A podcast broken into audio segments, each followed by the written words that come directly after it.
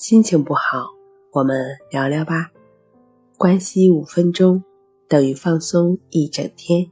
大家好，欢迎来到重塑心灵，我是主播心理咨询师刘星。今天要分享的作品是：强迫症状到底是正常还是不正常？强迫症患者常常为自己某一些念头或者某些生理反应而感到痛苦。比如上课时开小差，过分紧张导致字句不认识、不理解题意，对某些物品感到脏等等。森田先生认为，这些症状实际上正常人也体验过，只不过是不在意，而患者认为这些想法和反应是病态的，必须将其克服，但越克服越严重。最后导致自己生病了。如果将其视为正常现象，顺其自然，症状也将不治自愈了。这种对症状的态度转变和认知疗法如出一辙。认知疗法认为，患者之所以得病，是错误的认知态度导致的。如果改变了态度呢，症状也就减轻甚至消失了。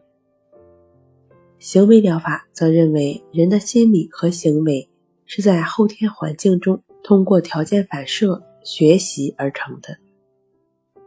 人的心理和行为是在后天环境中通过条件反射的学习形成的。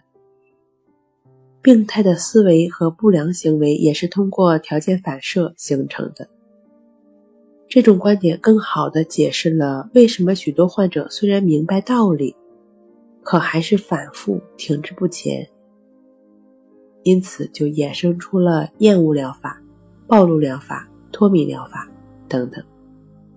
那如果针对强迫症这类问题根源的话，当属森田疗法所强调的为所当为，重在实践，忍受痛，认为行动是打破精神交互作用的关键，强调不问症状。森田疗法强调患者自己要领悟，不仅用头脑去领悟，更重要的是通过实践活动去理解。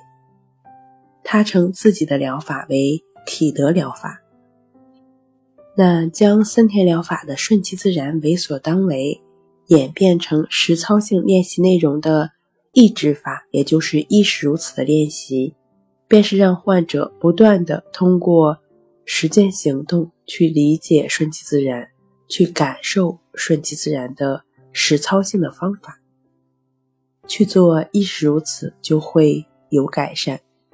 正确持续的练习意志法，便能走出强迫症。好了，今天跟您分享到这儿，欢迎关注我们的微信公众账号“重塑心灵心理康复中心”，也可以添加 s u 零二。一二三四五六七八九，与专业的心理咨询师对话，你的情绪我来解决。那我们下期节目再见。